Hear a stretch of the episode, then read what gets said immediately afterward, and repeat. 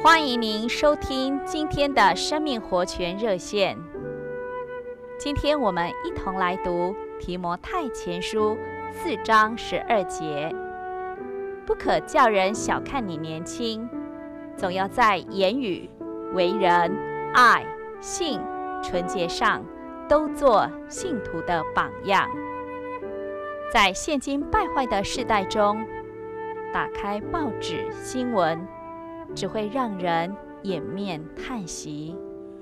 大家都说这个社会病了，或者说全世界都病了。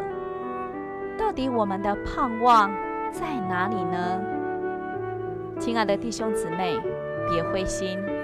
在保罗写到提摩太前书时，外面世代的光景也和我们一样，并且教会已经腐化。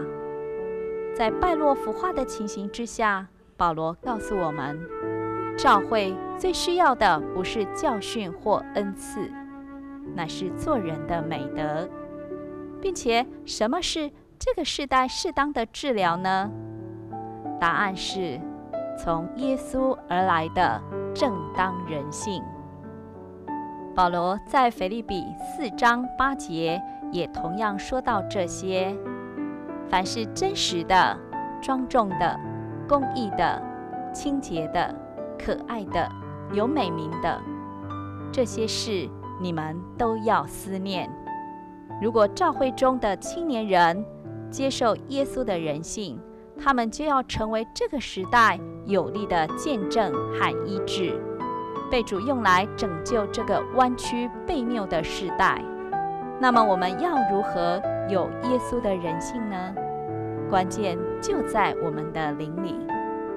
借着在灵里享受耶稣的人性，我们就能自然而然活出主的美德。这不是一种责任，乃是一种享受。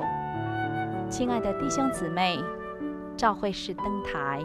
我们是光，耶稣的人性使我们能做光做盐，医治拯救这个黑暗败落的世代。亲爱的弟兄姊妹，您愿意成为这样的见证吗？愿您在这一天中更多回到灵里，享受耶稣甜美的人性。感谢您的收听，我们明天再见。